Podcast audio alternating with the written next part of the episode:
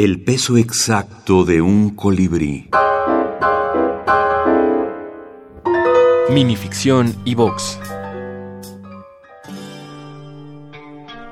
Episodios entre un boxeador y una bella prostituta. Benjamín Cruz. México.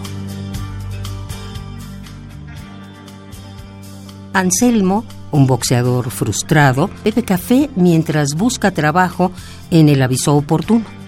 Cada mañana observa bañarse a su compañera de cuarto, Miriam, a quien le gusta dejar abierta la puerta de la regadera.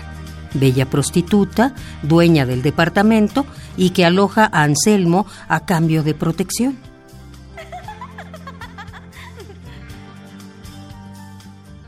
El joven atleta le prepara café y la comida. Miriam acostumbra andar desnuda por el inmueble. También prefiere dormir desnuda por las tardes y se viste, llegada la noche, con ropas sensuales. A veces Anselmo quisiera amarla, pero se conforma con brindarle cuidado. Los clientes buscan a Miriam a partir de las 22 horas. Entonces el departamento se convierte en un hotel de paso.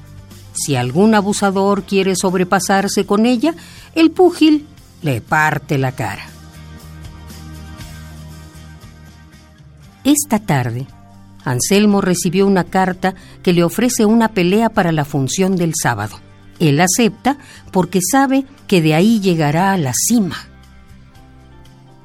Ay, quisiera acompañarte, pero soy una puta, le dice Miriam la noche del combate. Hay más clientes los fines de semana, tú sabes. Anselmo no la contradice y acude a la arena feliz, porque sabe que la victoria será suya.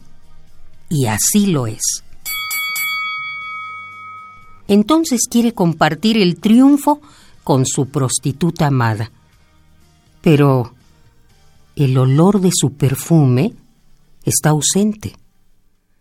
El departamento luce vacío. Ella no está en casa. Algún infame la arrojó por la ventana del noveno piso.